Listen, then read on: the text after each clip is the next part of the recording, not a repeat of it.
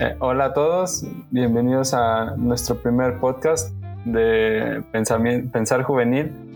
Eh, eh, hoy vamos a hablar sobre ah, qué hacen los mexicanos por su gobierno desde la perspectiva de adolescentes. esta es la primera edición de nuestro podcast y vamos a intentar tratar temas formalmente, de forma seria y de forma entretenida también.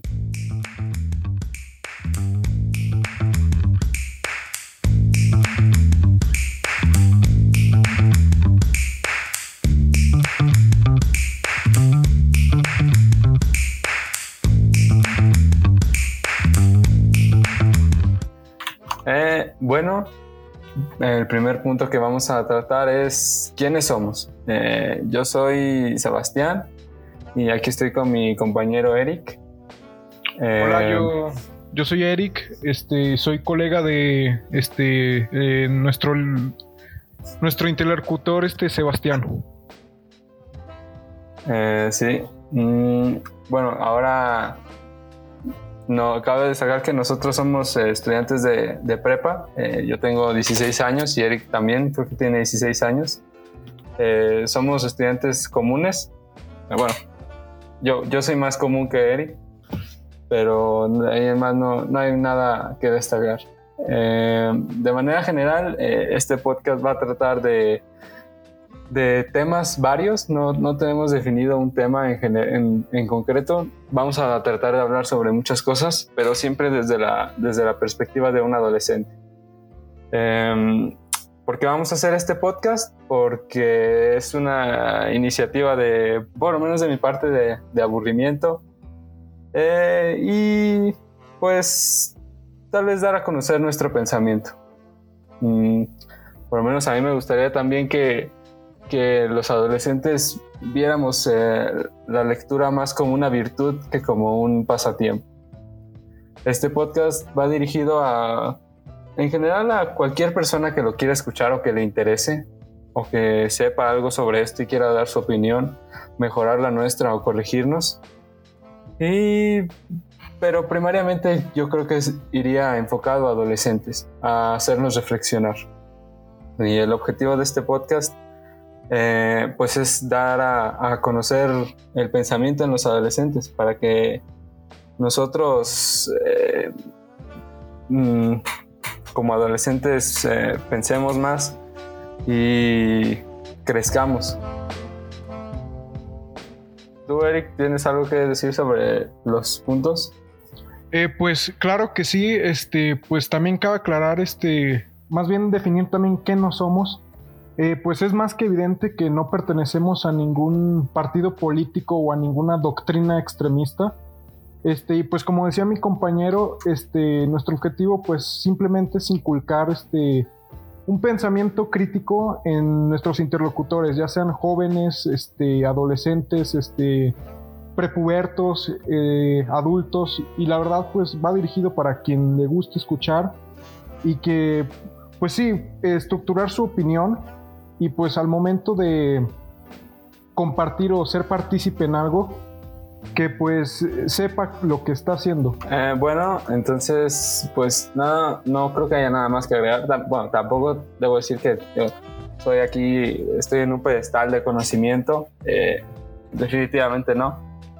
Pero por lo menos la, la iniciativa, las ganas, se, sí están. Eh, entonces empezamos con el, el podcast número uno. ¿Qué hacen los mexicanos por su gobierno? desde, desde, nuestra perspectiva, eh, y el primer punto a tratar decidimos que fuera definir la, la, participación ciudadana. Entonces, Eric, ¿tú qué crees que es la participación ciudadana en México?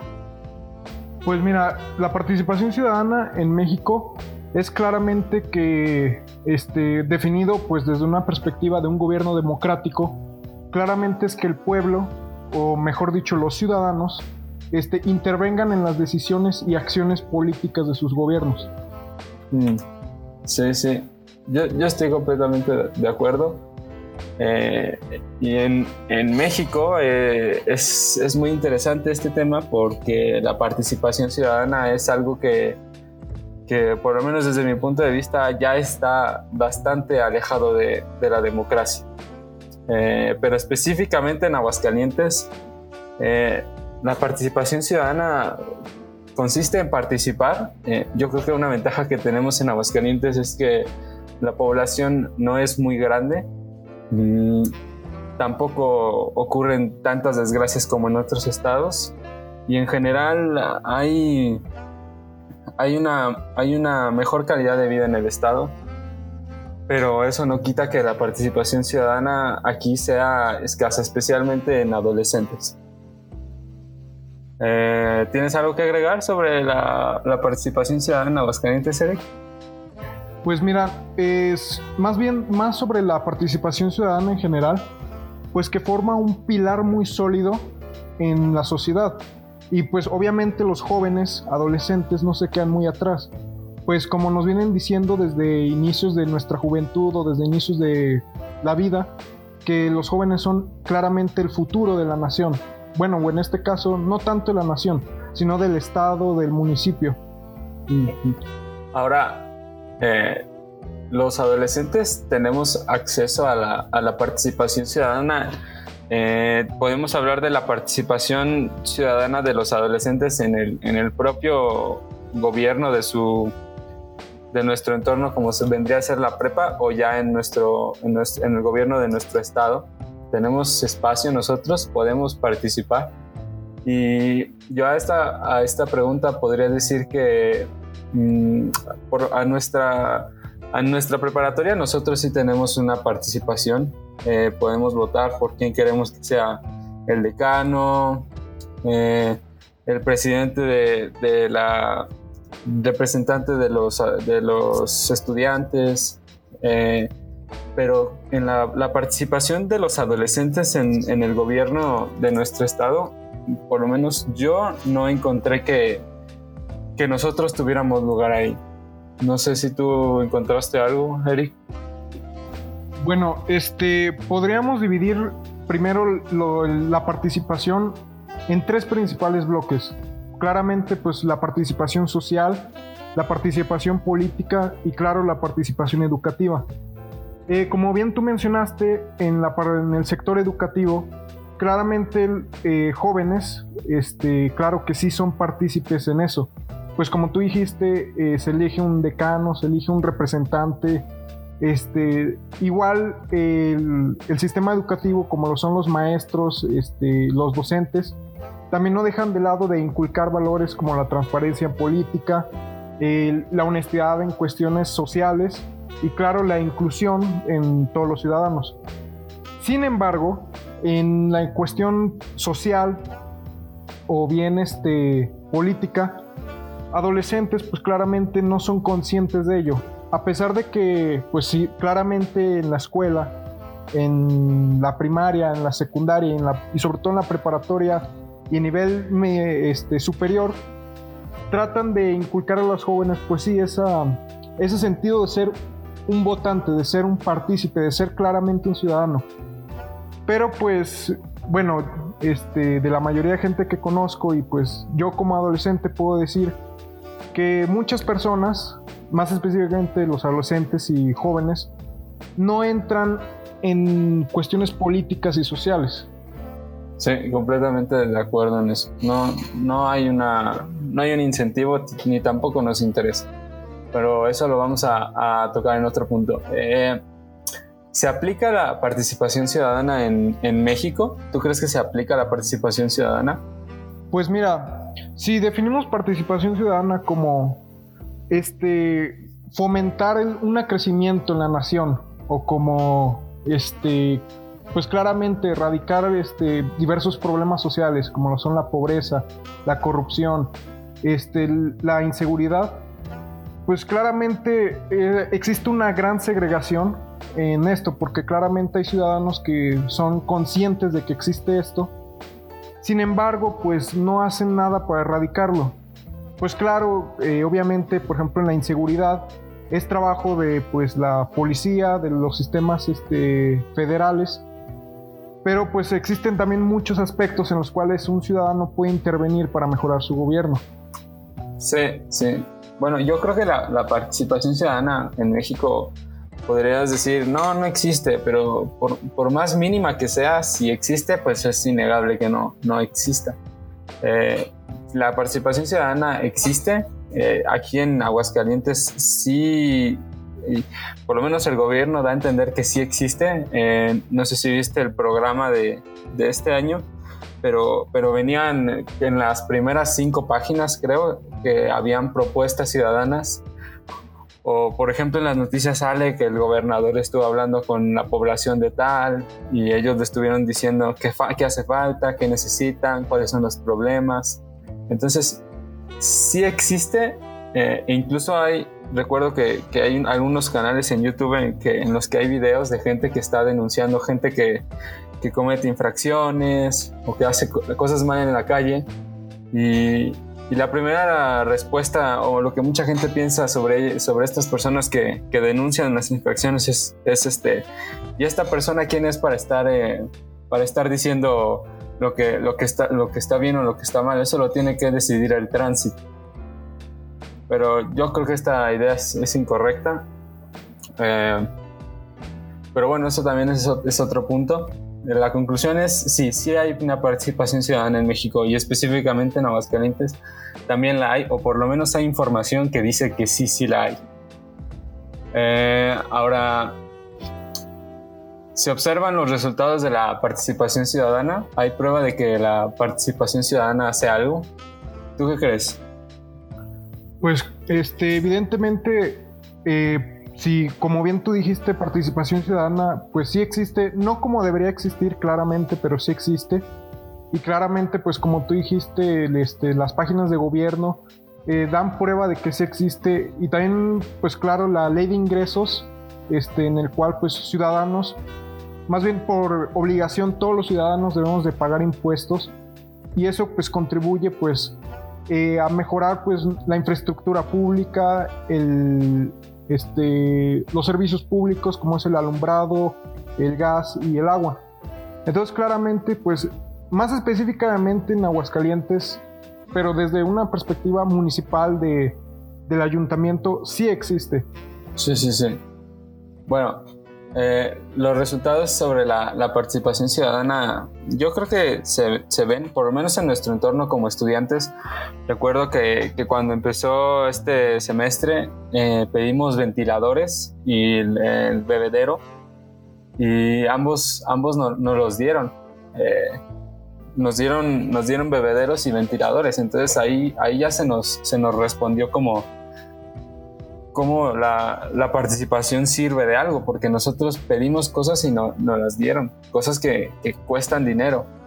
Eh, y eh, como estudiantes sí vimos que había resultados de la participación ciudadana, pero en el Estado mmm, la participación ciudadana es más complicada, porque por lo menos hay cosas que uno es conforme cuando las ve, uno ve algunas calles y se queda conforme cuando las ve, pero luego no te das cuenta que en otras ciudades o en otros países las cosas no son como están siendo en tu país. O sea, el hecho de ver que una tiendita eh, se está agandallando todo el paso peatonal para que los carros se estacionen, para nosotros puede que sea muy normal, pero eso no, no debería ser así a pesar de que pues ya, bueno, está, es normal, ya todos los días te las tienes que ingeniar para pasar ahí tanto que ya te acostumbraste a bajarte de la banqueta.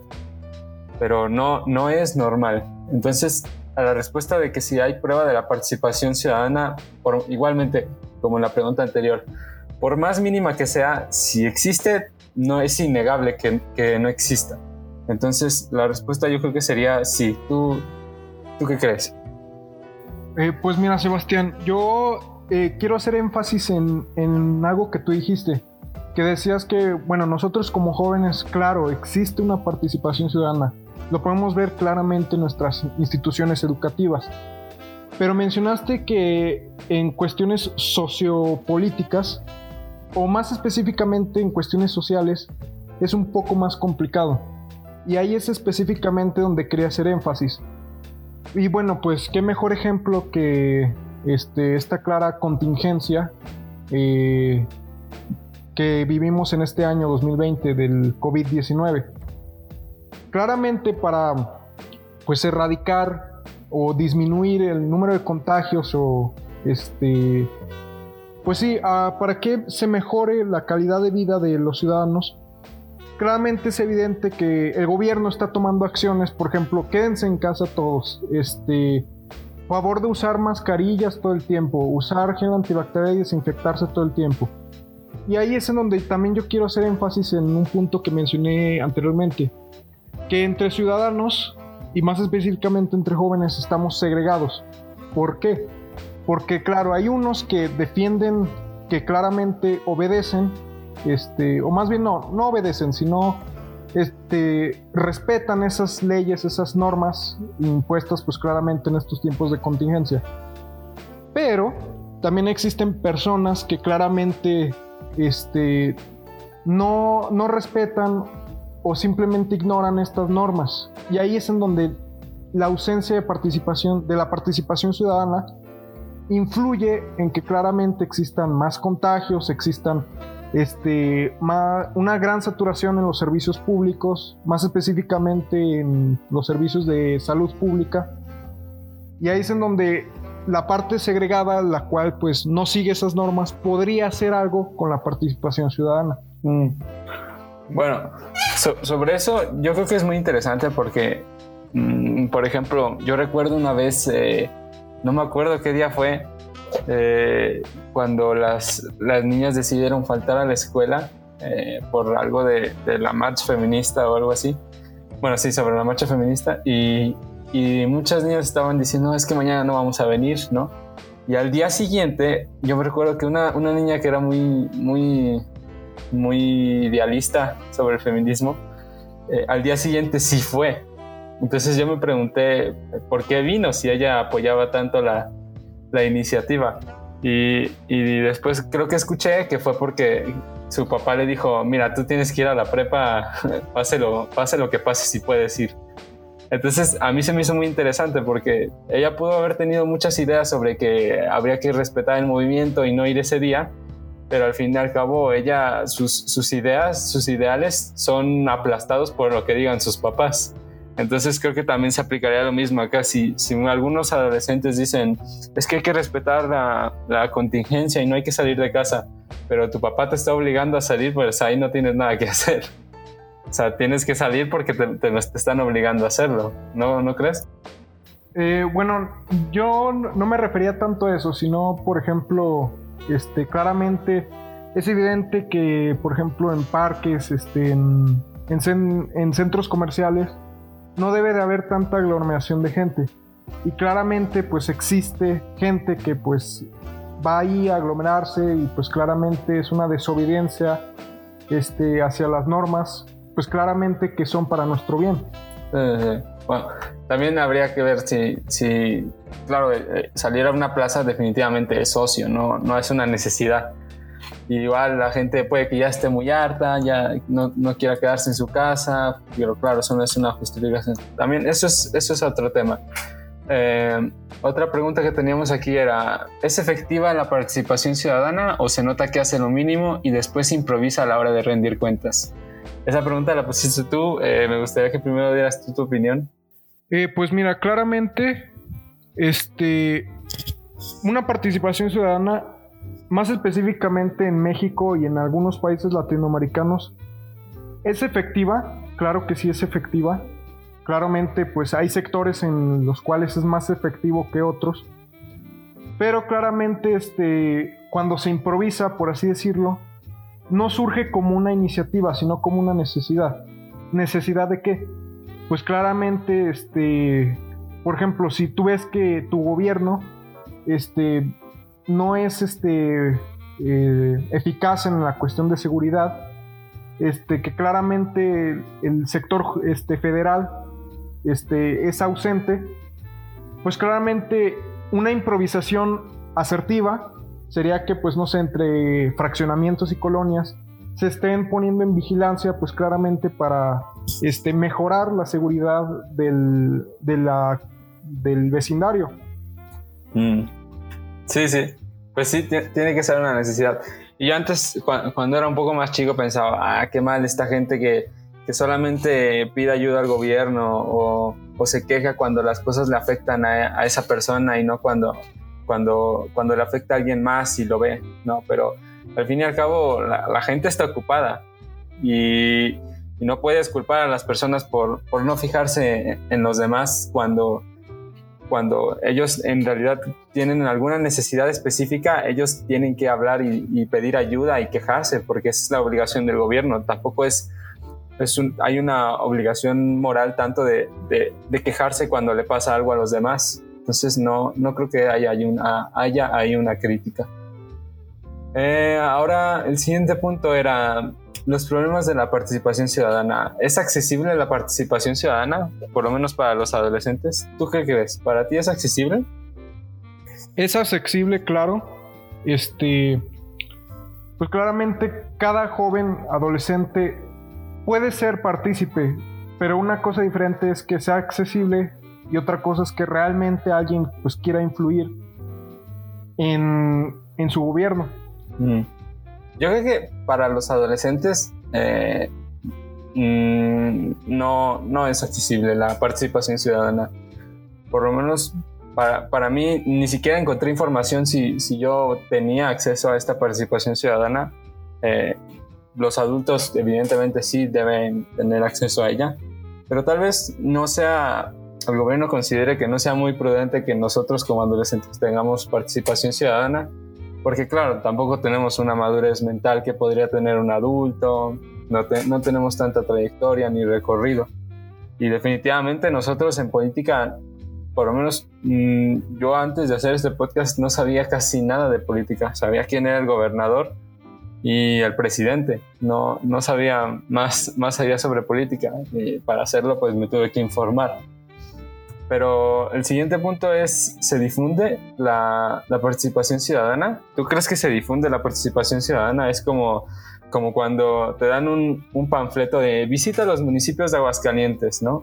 O cuando te entregan eh, la, promo la, promoción de la pizza de dos por uno, ¿es así de, de, así se difunde o se difunde de otra manera o cómo funciona? este, pues así como tú dices de propaganda mercantil, este, pues claramente no, pero se difunde de qué manera? Pues claramente, más bien este, ¿cómo decirlo? Pues existen este, diversos este, sistemas este, ciudadanos, los cuales uno puede ser partícipe o no para poder este, mejorar la calidad de vida.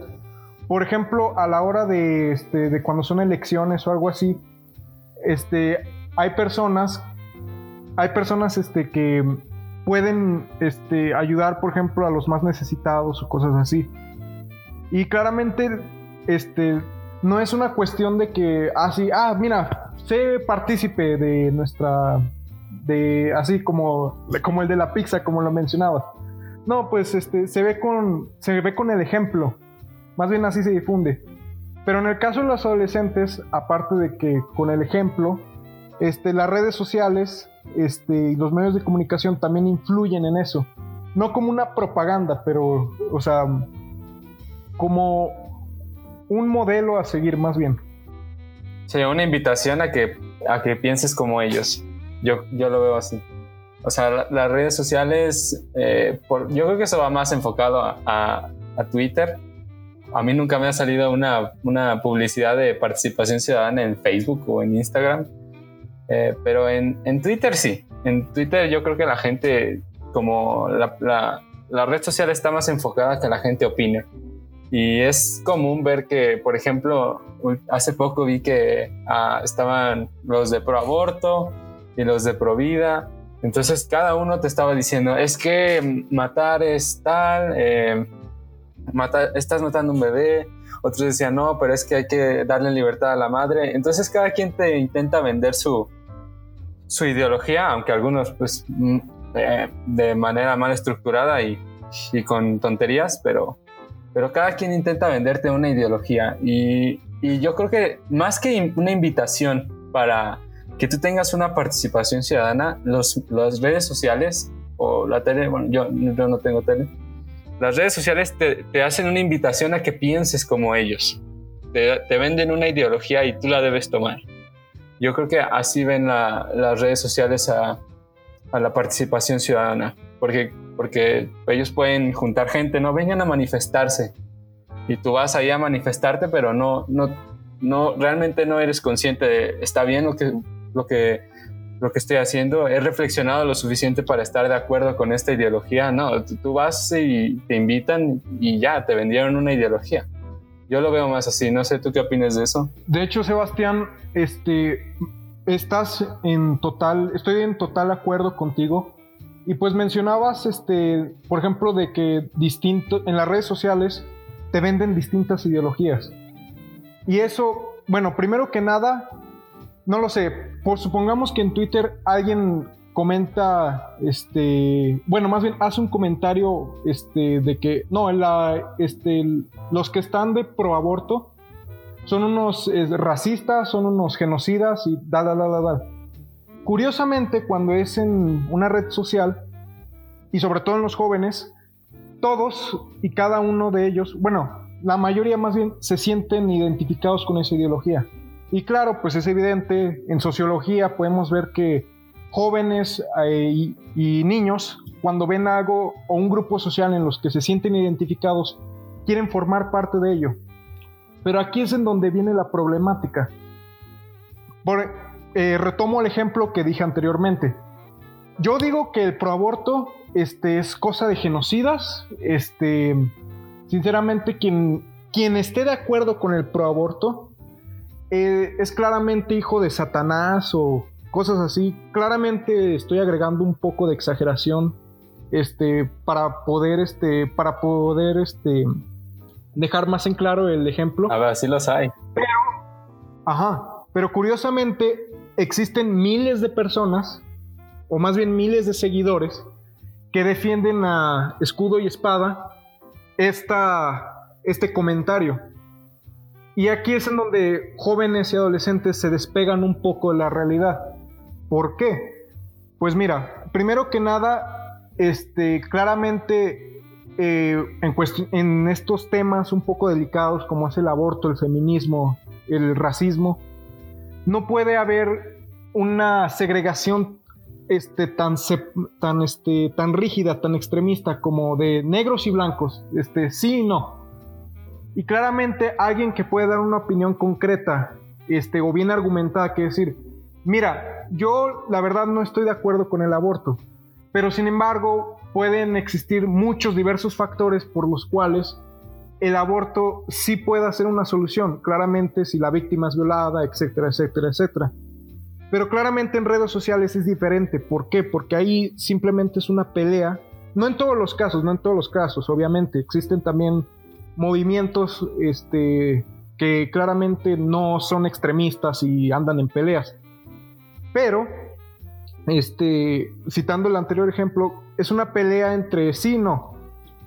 Y claramente es una falacia eh, de que si, si no dices que estás de acuerdo con los de proaborto, claramente estás con los que están este, en contra del aborto. Entonces eres un enemigo nuestro.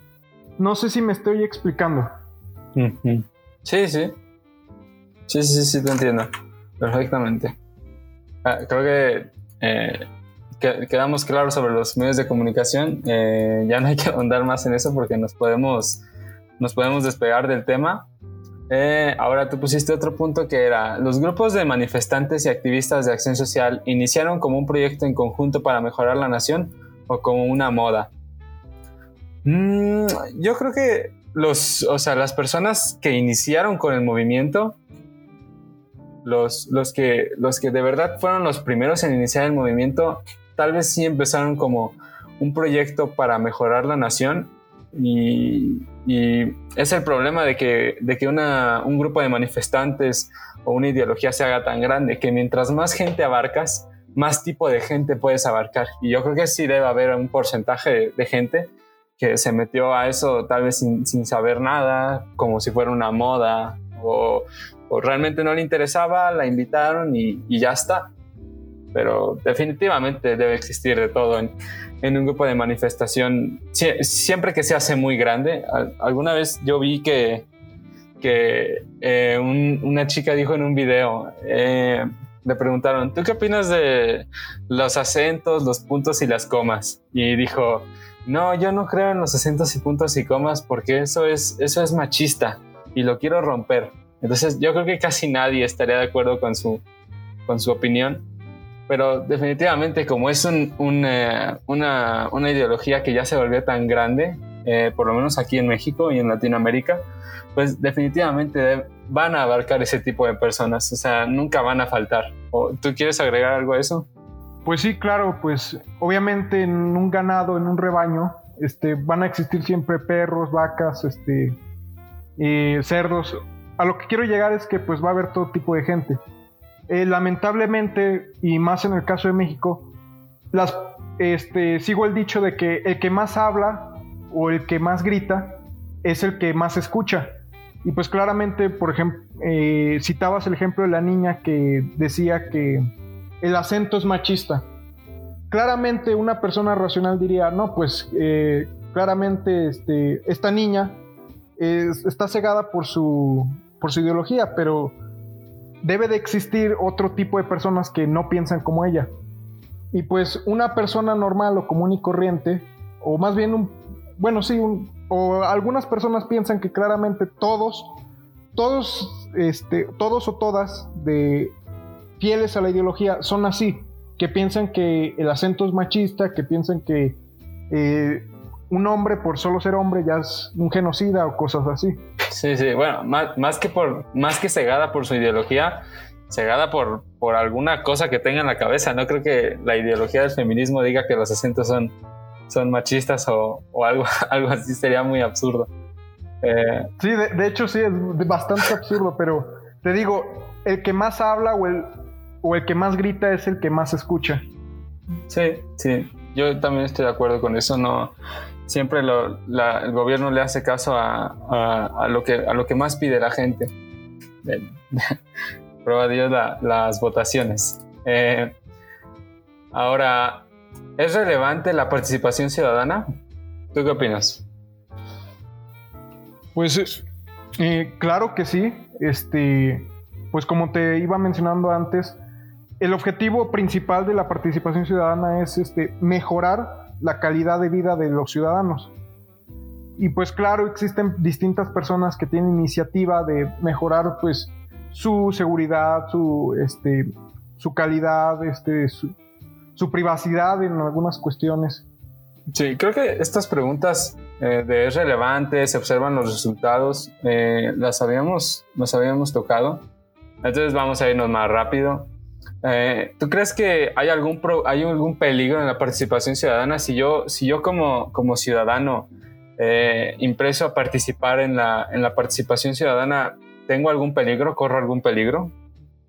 Pues sí, pues en nuestro gobierno eh, democrático y más en México, este, no creo que exista algún peligro. Claro, si no, si no eres este, fiel a una ideología extremista o quieres armar un golpe de Estado, claramente no es algún peligro, sino todo lo contrario. Eh, claramente, o sea, si tú quieres formar parte de eso, eres como un ejemplo a seguir o un modelo que pues muchos de tus seguidores deberían de aplicar. Mm. Yo tampoco creo que haya algún peligro en la participación ciudadana. Creo que esa pregunta va más enfocada si, si existe algún peligro en denunciar los, los males de, de nuestros políticos, que, que, creo que sí, es, sí ya representaría un peligro. Eh, alguna vez leí que, que, México era el segundo país en el que más se mataban periodistas. Eh, eso, es, eso es muy fuerte. Hace poco también, eh, en, esta, en esta cuarentena, casi cuando inició la cuarentena, escuché una noticia de que, de que a, una periodista le dispararon y, y se desapareció el, el, que le disparó y ya no se supo nada. Eh, pues también muy, muy feo. Eh, también se, se, decía que esta periodista tenía enemigos porque denunciaba cosas que se hacían mal en algunas empresas, que estaban ligadas ya con el gobierno. O sea, todo, todo mal. Eh, pero bueno, el siguiente punto sería, eh, ¿nos interesa la, participación ciudadana? Eh, yo creo que la participación ciudadana a los adolescentes mm, no nos interesa. yo creo que a la mayoría no nos interesa, debe haber alguno que otro que sí le interesa la política y la participación ciudadana, pero en general yo creo que no nos interesa. Y yo me pongo incluso como ejemplo que para las votaciones de decano, eh, yo estaba con, con, un amigo sentado hasta atrás viendo, viendo una, una, un video de YouTube. Entonces tampoco, tampoco puedo ponerme, oh, tampoco me puedo poner a decir, eh, tienen que tener una participación ciudadana, porque incluso yo no, no, no me interesó. Eh, estaba, hacía mucho calor ese día, estábamos todos apretados. Eh, y ya era tarde, ya eran las, la, la, una y media, nadie, nadie quería estar escuchando la, la, plática, bueno, casi nadie. Sí escuché que algunos dijeron algunas propuestas, preguntaron sobre algunas cosas y definitivamente debía haber escuchado porque todo esto es por nuestro bien, eh, pero no, no me interesó. ¿Tú, tienes, ¿Tú qué tienes que decir sobre si nos interesa o no? Pues igual, claramente jóvenes, adolescentes se muestran indiferentes, este, a, pues sí, este, a la participación ciudadana, el, a la inclusión, a, a, ser un partícipe, un votante. Claro, pues eh, yo tampoco me quedo muy lejos, porque no, no tan extremo así como de, ah, me vale eh, tres hectáreas de pepino, este, la política y eso. No, claro que no, pero creo que una forma correcta de pues incluirnos a, a la participación social y política pues sería claramente informándonos correctamente, leyendo, mm, prestando más atención quizá y sobre todo y lo más importante ser conscientes de lo que pasa. Mm. Sí, sí, estoy de acuerdo. Eh, y pasando a la siguiente pregunta, ¿cuál es el mayor problema de la participación ciudadana? Este punto ya es un poco más, más complejo, eh, yo tengo aquí una anotación que leí sobre un libro eh, que me pareció muy interesante y que sí deberíamos eh, resaltar. Y en este libro decía que vivimos en un círculo perfecto. Nuestros dirigentes creen que la democracia consiste nada más en votar y los ciudadanos tampoco sabemos qué hacer que no sea pedir y esperar todo de papá gobierno. ¿Tú qué opinas sobre esta frase, Pues Mira, lo que acabas de leer y sobre todo la última parte que dijiste, todos los ciudadanos esperamos que papá gobierno nos dé todo. Aquí es en donde la participación ciudadana influye a hacer un cambio. Pues mira, claramente eh, nosotros como ciudadanos no podemos esperar a que el gobierno lo solucione todo. ¿Por qué? Porque una democracia es claramente un gobierno de los ciudadanos, del pueblo. Y pues claro, eh, o sea, la esfera política, que son los partidos políticos, este, los diputados, senadores, forman parte de del mejorar el país. Pero nosotros también podemos hacer algo. Y ahí es claramente, por ejemplo, no sé, que mm, las, las, calles están sucias. Un ejemplo. Eh, una persona que piensa que papá gobierno lo debería solucionar no, es que manden este, más barrenderos, manden más este, señores de la limpieza que limpien toda esta calle. Y claramente una solución más efectiva sería que pues tú como ciudadano no tiraras tus residuos a la calle, este, no separaras la basura quizá, o también que en un fraccionamiento colonial pues eh, con tus vecinos o, o con tus más allegados se digan, oye, pues mira, la calle está muy sucia y la verdad, pues no voy a esperar a que el gobierno pues limpie la calle por mí, ¿verdad? Cuando yo podría estar haciendo algo, pues precisamente para mejorar la limpieza de mi, de mi calle, de mi fraccionamiento. Sí, sí.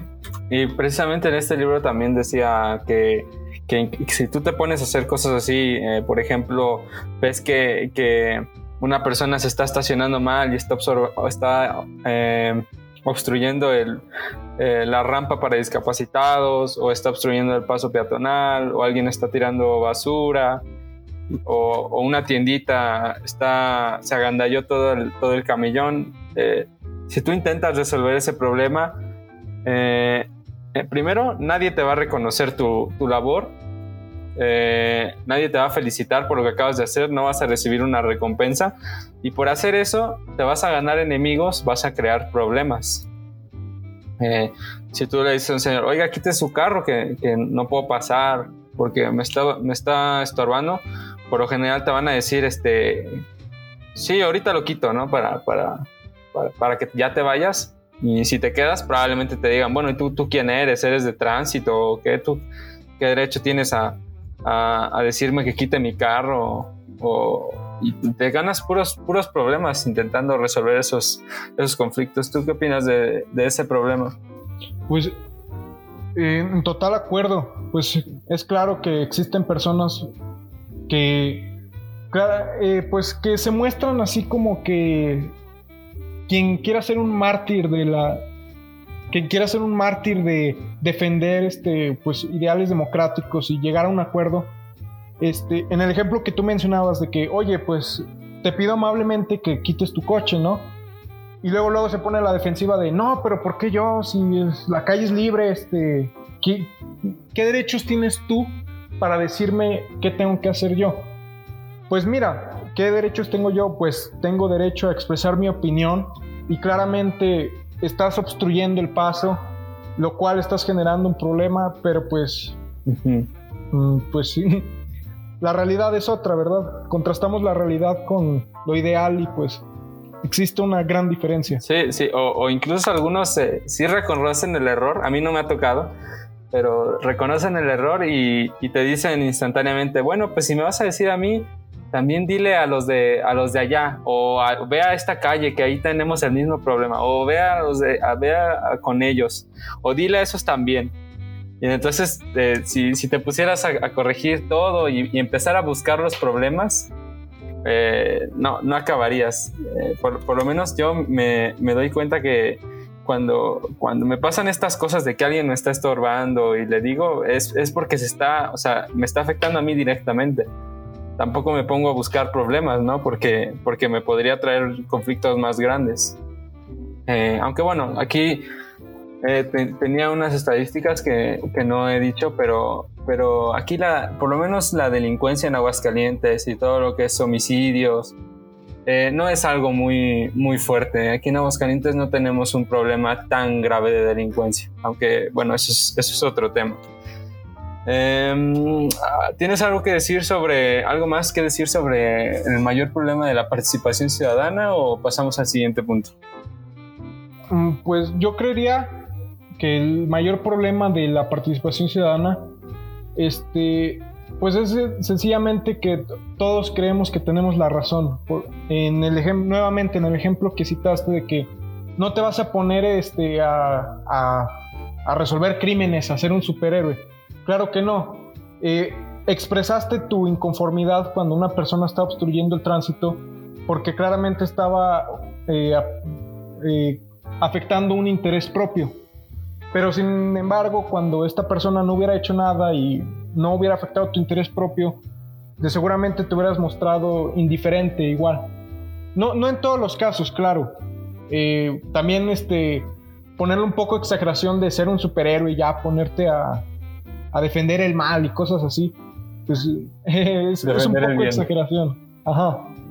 Este, pues no. Pero claramente existen más beneficios en la participación ciudadana. Claro, si todos fuéramos partícipes o mínimo fuéramos conscientes de ello. Sí, sí, bueno, tal vez eh, eh, un beneficio eh, a corto plazo en, la sociedad en la que vivimos sería un bien moral, ¿no? Tú puedes decir, bueno, yo, yo hice lo correcto, pero, pero ya beneficio, beneficio real no, no, hay, no hay mucho porque te, puedes ganar muchos problemas. También a mí me ha tocado un señor que que, que sí me dijo, perdón, ahorita, perdón, y en ese momento me, mm, eh, me acompañó para que, para que le dijera dónde, dónde estacionarse. Eh, y eso se me hizo muy bien, eh, pero es, es raro, es raro que te pase eso. El siguiente punto es, ¿influye nuestra cultura o contexto social y familiar? este tema, este punto es muy, muy, muy interesante porque yo creo que aquí reside un problema muy, muy grande de la participación ciudadana. Eh, nuestra participación ciudadana no, no es algo que nos inculque en nuestra familia, tampoco en nuestra cultura y nuestro contexto social a veces nos puede limitar a que hagamos las cosas bien e incluso nos puede incentivar a que hagamos las cosas mal. Eh, en nuestra, nuestra cultura, pues como ya, ya dijimos, aquí hay una cultura de que las cosas, las cosas se, se tienen que hacer mal. Por lo menos de infracciones, la gente hace las cosas mal. O sea, la gente se estaciona donde no debe, hace las cosas mal. Y, y las, las excusas, por ejemplo, mi papá me acuerdo hace tiempo que yo le platicaba esto y él me decía, es que existen dos tipos de infracciones. Las infracciones... Eh, que son no permitibles y las infracciones que sí son permitibles.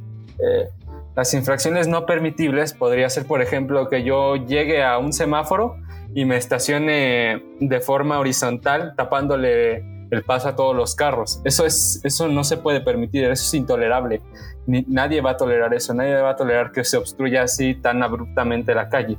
Pero, por ejemplo, una infracción tolerable sería que alguien, por ejemplo, se estacione en la esquina de una calle o que un peatón se pase se pase no por el paso peatonal, sino por, por una avenida en la que los carros pasan rápido. Bueno, si, si le va bien, bueno, si no. Pero precisamente yo creo que estas infracciones que son permitibles son las que ocasionan la mayoría de los accidentes automovilísticos y claro, también puede que las, las muertes que son son eh, consecuencia de los accidentes automovilísticos. Por ejemplo, si yo estaciono mi carro en una esquina de, que sale a una avenida o que sale a una, a una autopista muy rápida y un carro quiere, quiere salir, no, no, no puede ver porque mi carro le está, le, está, eh, le está obstruyendo la vista y si se va a tener que adelantarse y puede que llegue un carro y le choque y puede que esta persona, que este carro venga muy rápido y esta persona se, se, muera. O, incluso manejar muy rápido es muy peligroso. Pero claro, son infracciones que hasta, hasta cierto punto se toleran, pero yo creo que, que son también las causantes de muchos accidentes. Eh, porque si lo piensas, si, nosotros, si todos siguiéramos las, las leyes de, de, del buen, del buen eh, automovilista, eh, yo creo que no existirían accidentes. deberían haber algunas excepciones de que alguien está muy distraído, tiene mucho sueño.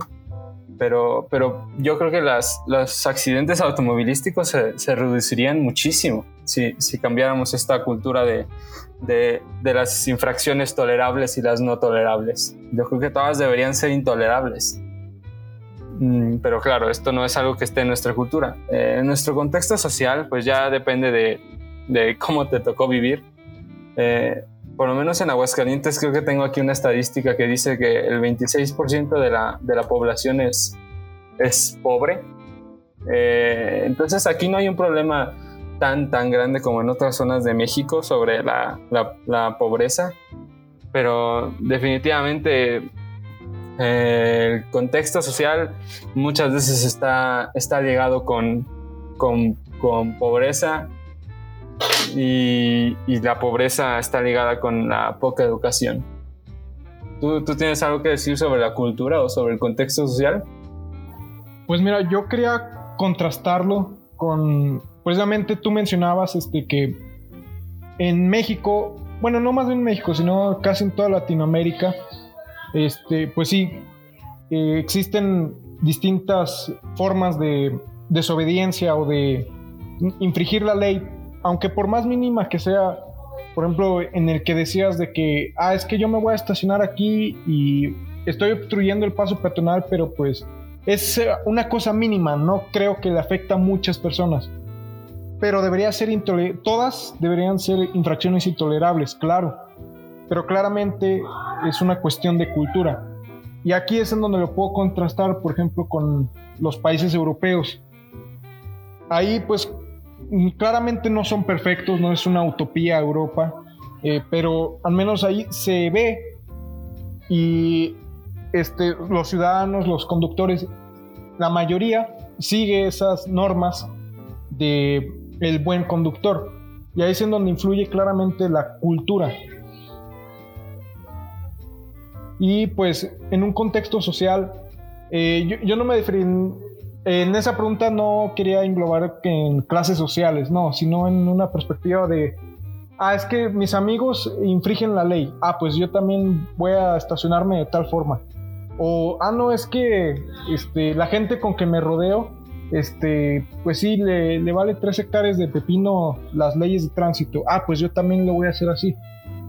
Pero ¿por qué no decimos, ah, mira, mis amigos respetan la ley, este, no obstruyen el paso, este, conducen con el cinturón de seguridad y cosas así. ¿Por qué yo no puedo ser como ellos? ¿Por qué yo no también puedo seguir esas normas? Mm, sí, bueno, mm, tendría que ver con, que te estás educando como, como ellos hacen las cosas y también eh, te estás empapando de la, cultura que, que, vivimos todos. Eh, tampoco es muy común ver a una persona que, que sí respete las, las leyes de tránsito.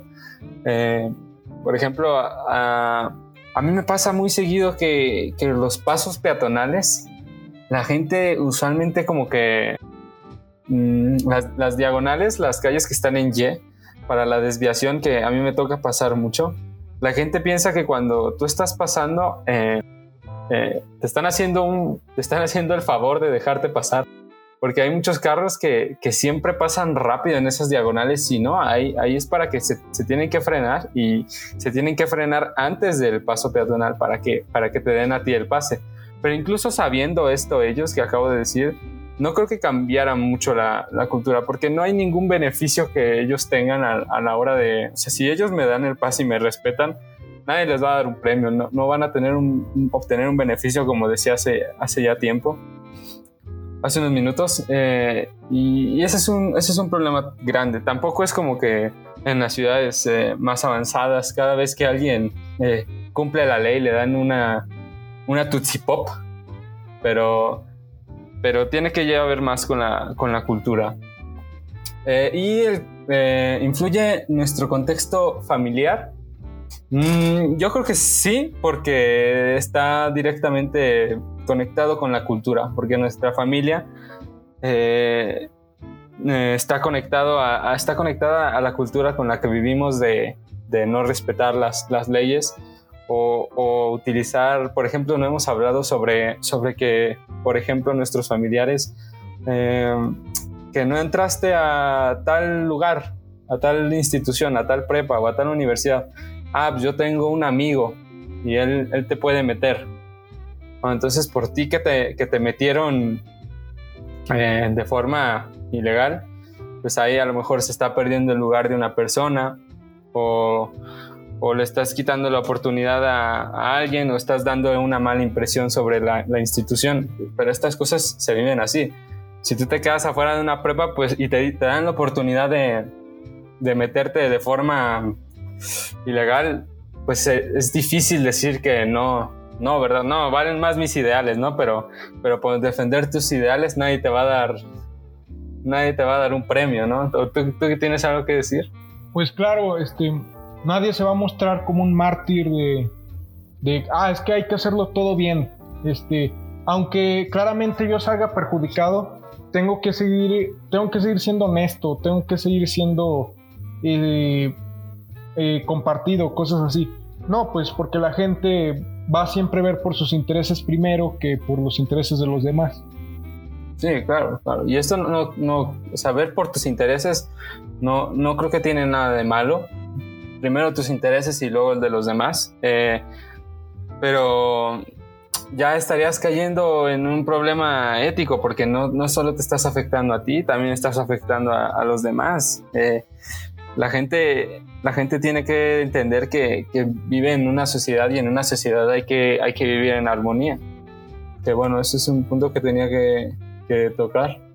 Eh, pero sobre la familia, creo que también hay algo que, deberíamos sondar más y es que eh, por lo menos el gobierno ve a la familia como un lugar en el que las personas descansan, un lugar de armonía, un lugar de paz, ¿no? Que después de, un tiempo de, trabajo llegan a su casa, descansan, están con su familia, a actividades recreativas, etcétera, etcétera.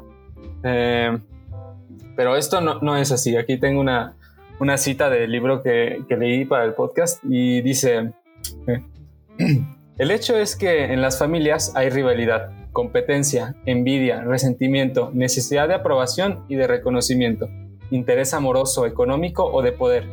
Y todo ello genera conflicto y hasta violencia.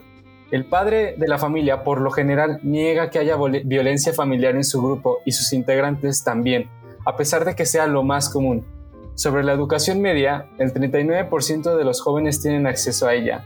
Más del 50% de los jóvenes entre 12 y 29 años no estudian y poco más del 43% de la población jamás ha leído un libro en su vida.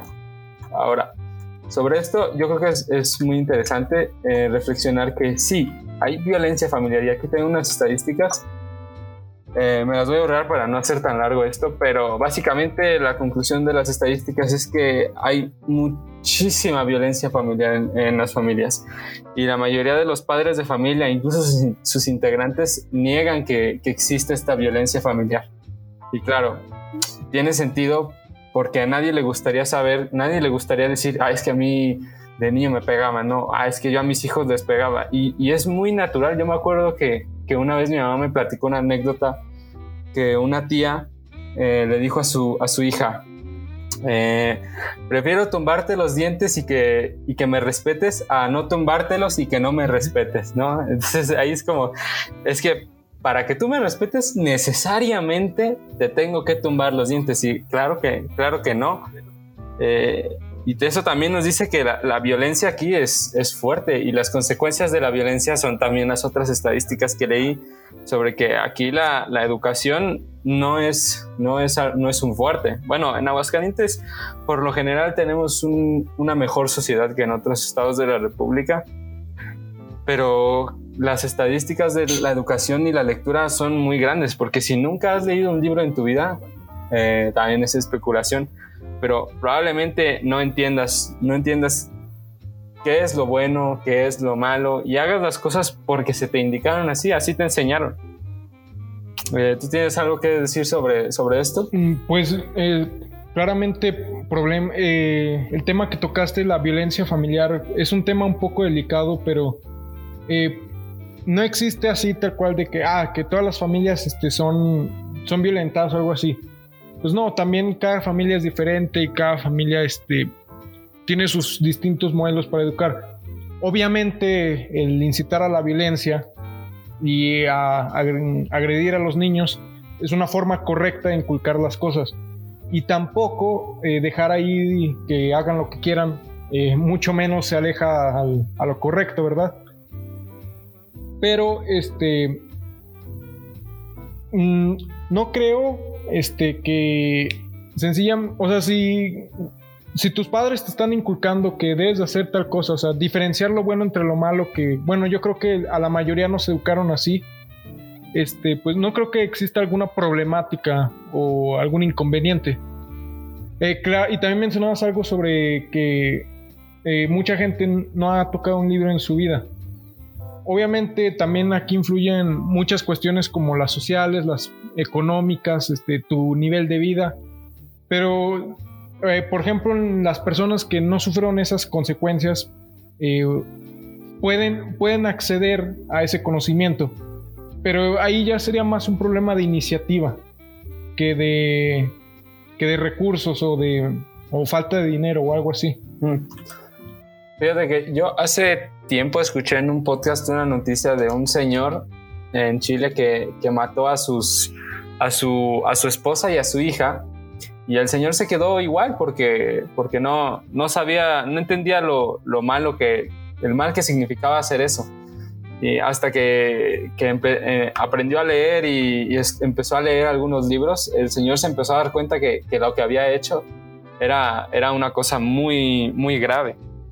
Eh, que, que, claro, el señor pues probablemente ni pensaba que a lo mejor su, veía a su, a su esposa y a su hija como unas proveedoras o, o como simples animales con los que podía comunicarse y no entendía el mal que, que significaba para, para, nuestra sociedad matar a, a, tus integrantes de la familia. Eh, ahora tenemos otro punto aquí abajo. Eh, no sé si te gustaría agregar algo más a, a a la cultura de nuestro contexto social y familiar o quieres pasar al siguiente punto? Mm, pues si quieres pasar al otro punto, está bien. Ok. Ah, ¿Cómo podemos comparar desde el contexto político, social, histórico y cultural la presencia o bien ausencia de la participación ciudadana mexicana con el marco liberal europeo? Eh, ese punto no me gustaría ver primero qué dices tú para agregar algo.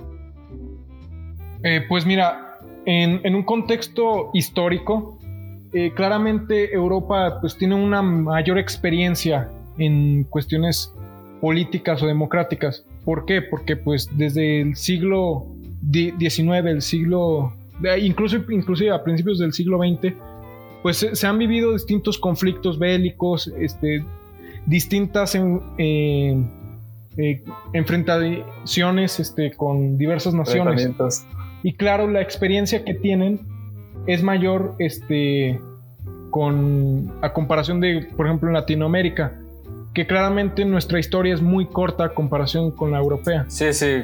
Eh, bueno, aquí hemos, hemos vivido, de hecho, em, en este libro también recuerdo que había una, había una nota que decía que aquí en, en México desde el inicio de nuestros tiempos, desde que nos vinieron a colonizar, hemos vivido con que la ley, la ley y la, el orden y toda la ley la tiene que hacer cumplir eh, el, gobierno. No, nunca nos hemos involucrado en la, en la democracia.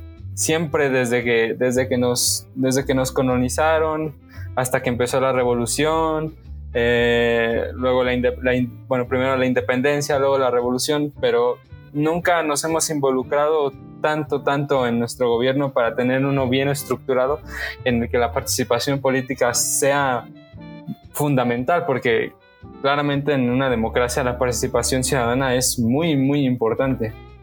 Y tal vez eso nos diferenciamos de Europa, que hemos vivido tiempos mm, mucho más terribles eh, aquí la corrupción empezó desde hace muchos años.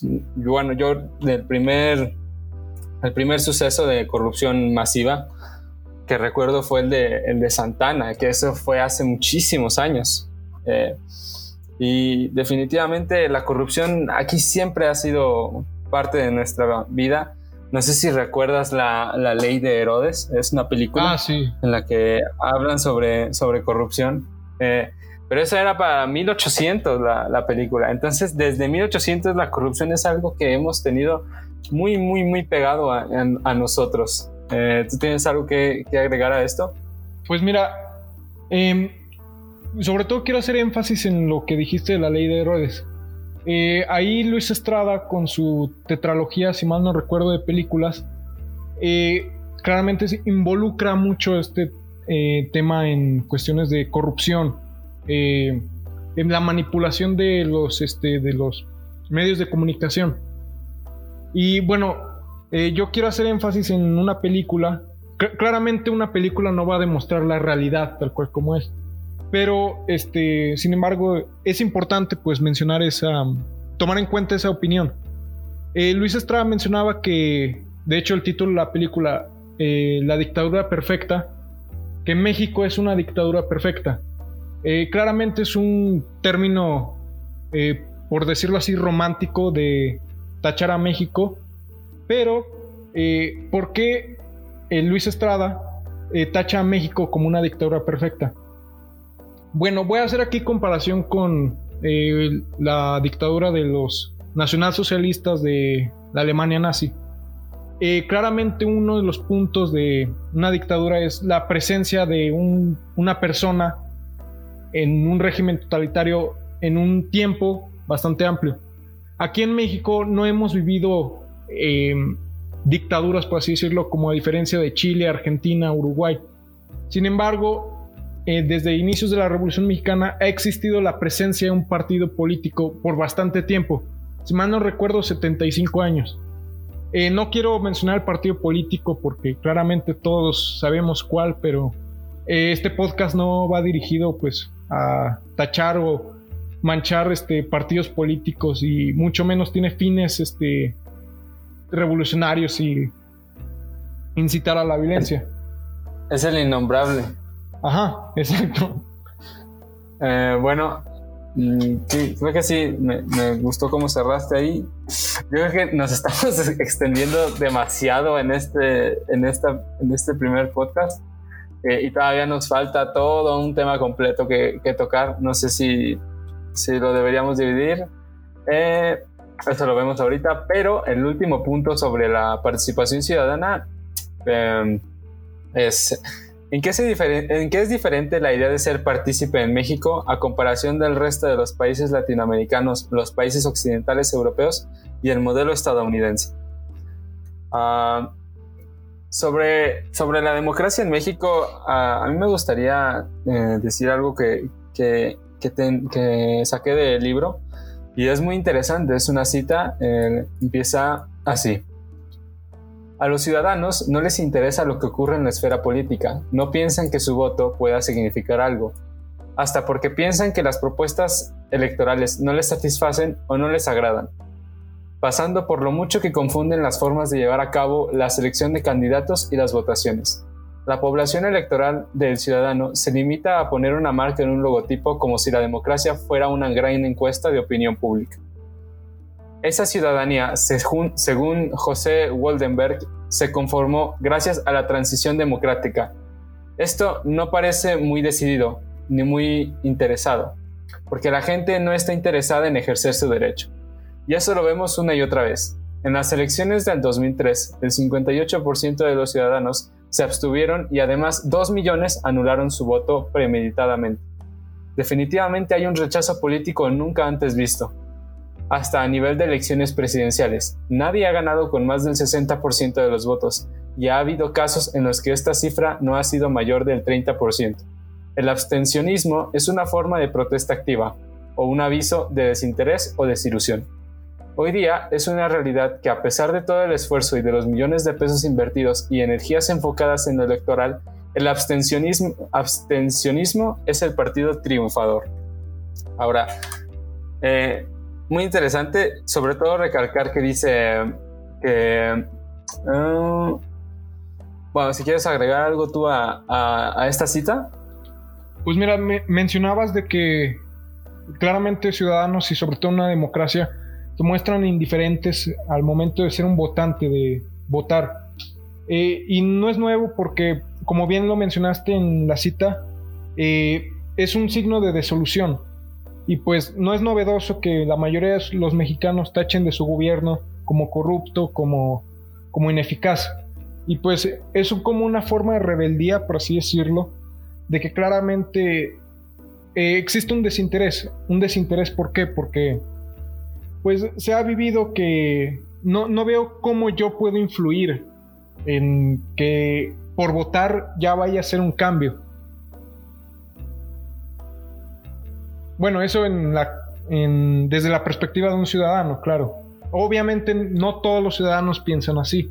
Existen excepciones que claramente eh, distintas personas eh, son votantes y piensan que su voto cuenta pero muchas otras personas piensan que su voto es insignificante y que la verdad de un solo voto no va a cambiar nada. Claro.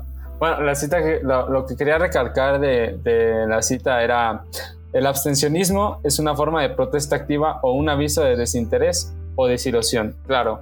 O sea, puede ser que una persona haya reflexionado mucho al respecto y diga, mira, esta es mi forma de protesta, no voy a votar, no creo en ningún partido político, eh, esto es lo que yo opino.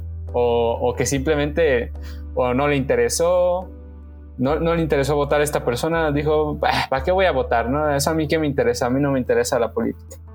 O desilusión puede ser un poco más de rencor hacia, hacia el gobierno. Eh, definitivamente no, no, creo que deberíamos tomar una actitud de rencor hacia el gobierno. Eh, pero claro, es muy interesante porque la, la, participación ciudadana, por lo menos en votos, no es algo que se vea mucho y la gente no se involucra en la política. Nosotros no nos involucramos en la política normalmente. No, no, nos interesa la política porque no estamos acostumbrados, ni siquiera creo que tengamos una definición compleja de lo que es una democracia. Eh, en una democracia, por lo menos yo puedo decir con seguridad que en una democracia debería participar tanto el gobierno como los ciudadanos. E incluso a veces yo he visto que algunos familiares ven a los políticos, a los, a los gobernadores, a los presidentes municipales, en nuestro caso presidenta municipal, los ven como si estuvieran en un pedestal, como si fueran una especie de reyes o de dioses. Eh, cuando no, esto no, debería ser así. Nosotros no vivimos en una monarquía. Debemos ver a los, a, los políticos, a, los, a los gobernadores, a todas estas personas, más que como reyes, como, como parte de, la democracia y, y, los deberíamos ver como iguales, no como unos superiores o como unos reyes. Yo creo que la gente ve a estas personas con, con ese con ese nivel porque primero por el sueldo que deben tener y segundo por la influencia que tienen, tienen estas personas. Definitivamente el gobernador tiene mucha influencia, él puede hacer muchas cosas que, mm, pueden o no estar bien, ¿no? ¿Tú qué opinas al respecto? Pues mira, eh, claramente pues como tú dijiste, el gobernador no es ningún dios o un rey, eh, pero también eh, hay personas que piensan que el gobernador es como una especie de ladrón o cosas así y que pues eh, no voy a decir que la corrupción no exista, claramente existe, eh, pero se puede disminuir, este, pero no, no veo cómo adorando o tachando o manchando la imagen de alguien vaya a solucionar algo. Sí, sí. Sí, definitivamente no, no sirve bueno, yo creo que sirve para, para que esta persona, la, gente sepa que, esta persona hizo algo malo y, tal vez esto sirva para que en algún futuro, si esta persona quiere postularse para otro puesto político, no se le deje. Pero también es como un ejército, si, le cortan la cabeza a uno, van a salir otros dos más que quieran ocupar el, puesto. Es una, es una quimera que, que va a regenerar sus cabezas siempre porque la política no es cosa de que ah, el gobernador de Veracruz hizo tantas cosas malvadas con los niños del cáncer y les dio agua y es un mal nacido y hizo todas estas cosas mal. Bueno, está bien, él hizo eso, ¿no? Pero deben haber muchas más personas que deben hacer estas cosas y no, no están yendo a la cárcel y deben haber muchas personas que estarían dispuestas a hacer lo mismo que esa persona e incluso más pero no están, en, no están en la posición de ser gobernadores. Entonces tampoco es como que agarrar a una persona y, decir, este es el problema, es decir, como este es el origen de la corrupción, este es el problema más grande, ¿no? El problema más grande de la corrupción es el presidente. ¿Por qué? Pues porque él es el que tiene más poder. Yo creo que no, la corrupción es, es, es, un problema más grande y que, que habría que ahondar más. Eh, pero bueno, por lo menos sabemos que a nosotros no nos interesa la política. Eh, yo casi no sabía de política y sigo sin saber casi nada de política, pero por lo menos ahora eh, intenté dar una opinión basándome en lo poco que sé de, democracia. Eh, y teníamos un siguiente tema que era la corrupción, pero yo creo que ya nos extendimos demasiado. Llevamos una hora 15 minutos, una hora 4 14 minutos. Eh, yo creo que deberíamos dejarlo para una segunda edición. ¿Tú, tú qué opinas, Eric? Sí, también, eh, para indagar más, porque yo pienso que el segundo tema que vendría siendo la corrupción eh, es un tema, la verdad, que se puede desglosar demasiado, y, pero para ya no aburrir a las personas que nos están sintonizando, pues lo dejaríamos para otro momento. Claro, si, si quieres, podríamos empezar ya a cerrar este tema. ¿Tú tienes algo que decir, alguna posible solución de nuestra parte mm, o una conclusión sobre la participación ciudadana? Mira, la participación ciudadana eh, no influye, influye mucho en el contexto. Es decir, no te vas a mostrar como un héroe o como un, o como un soluciona problemas eh, con la participación ciudadana. No, simplemente con que pongas de tu parte y y simplemente inculques el ejemplo a las demás personas, yo creo que con eso es suficiente. También que te, o sea, tú como persona te informes más, este, sepas, o sea, cuando das una opinión o cuando quieras, este, influir en, por ejemplo, no sé, en una ideología o algo, estés bien documentado antes de participar. Y claramente eh, aferrarse a algo extremo o tachar de todo como bueno y malo, obviamente tampoco es una solución. Y pues también obviamente armar un golpe de Estado y también eh, volver a dictaduras y todo eso, mucho menos es una solución.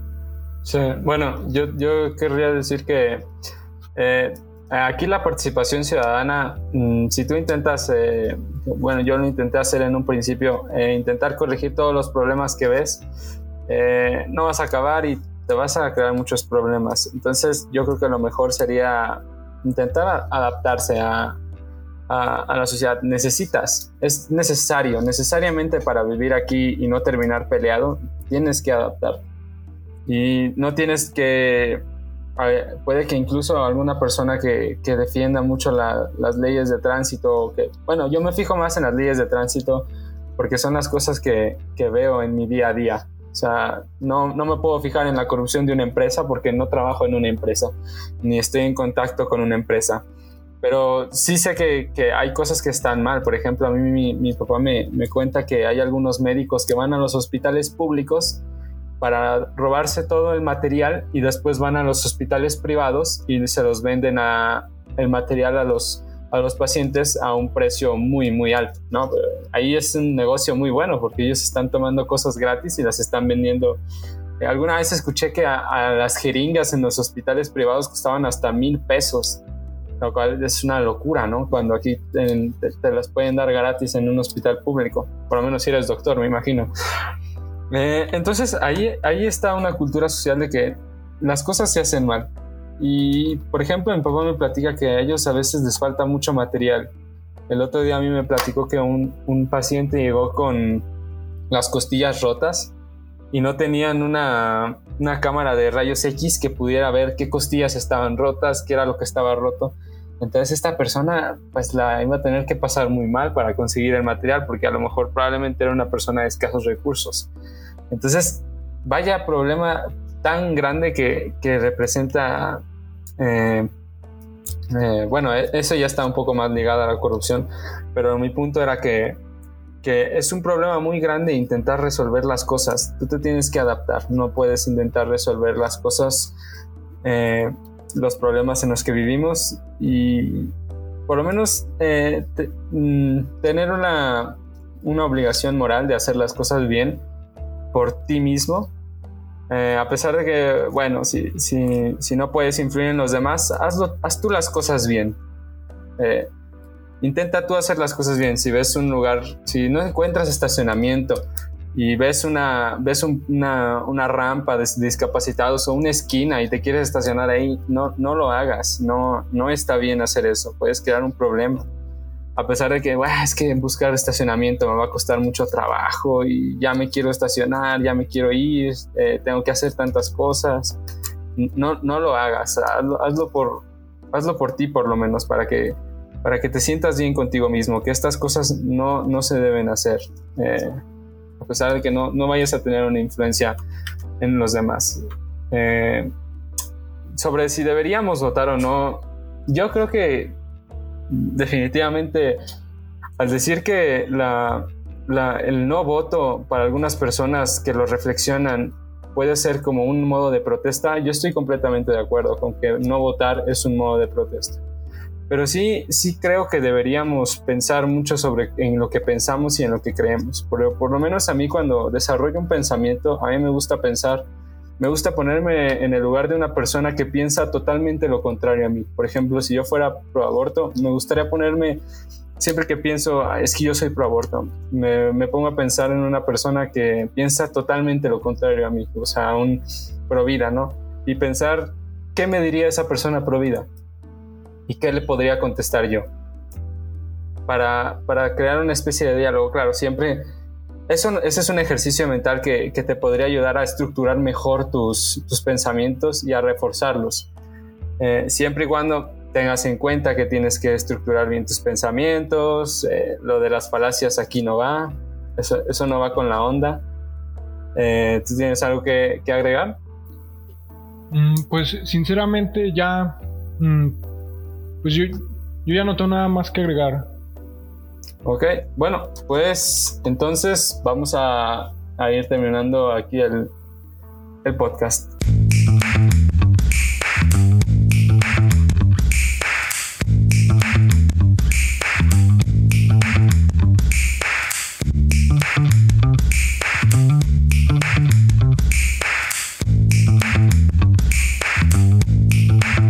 Eh, bueno, pues esto fue todo por, por nuestra parte.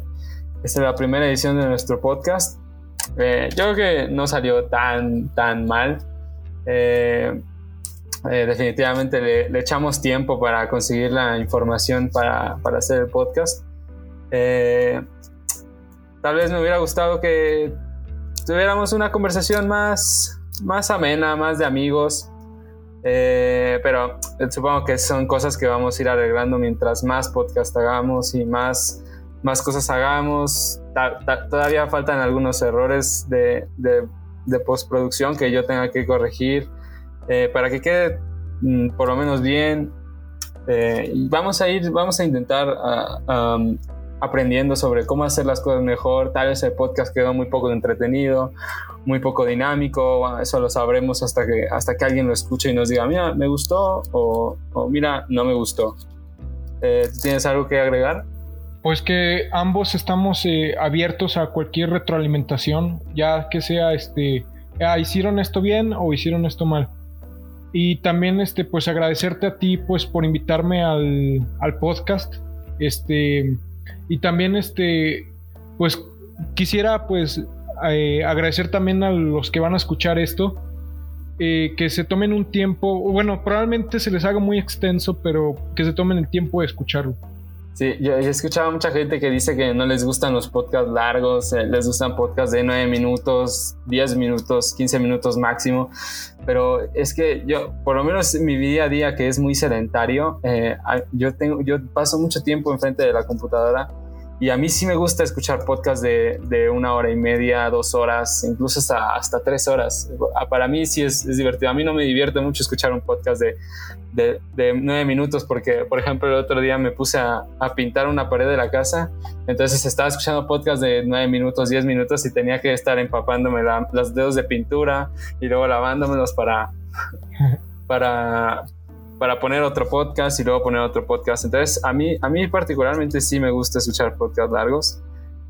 Eh, pero yo creo que eso es, eso es todo. Mm, sí estamos abiertos a cualquier recomendación. Eh, tampoco nosotros somos expertos. Eh, intentamos dar una perspectiva de adolescentes. Tal vez yo no sea un, un adolescente muy común porque no, yo casi no salgo de mi casa. no sé, Eric y más ahora, ¿no? Que, que estamos en, en pandemia. Eh, pero bueno, tal vez podríamos tocar el tema de la pandemia en un podcast siguiente. Mm, también pudimos agregar, podemos agregar algo de humor, eh, depende de cómo sintamos que va el podcast, hacerlo un poco menos formal, más relajado.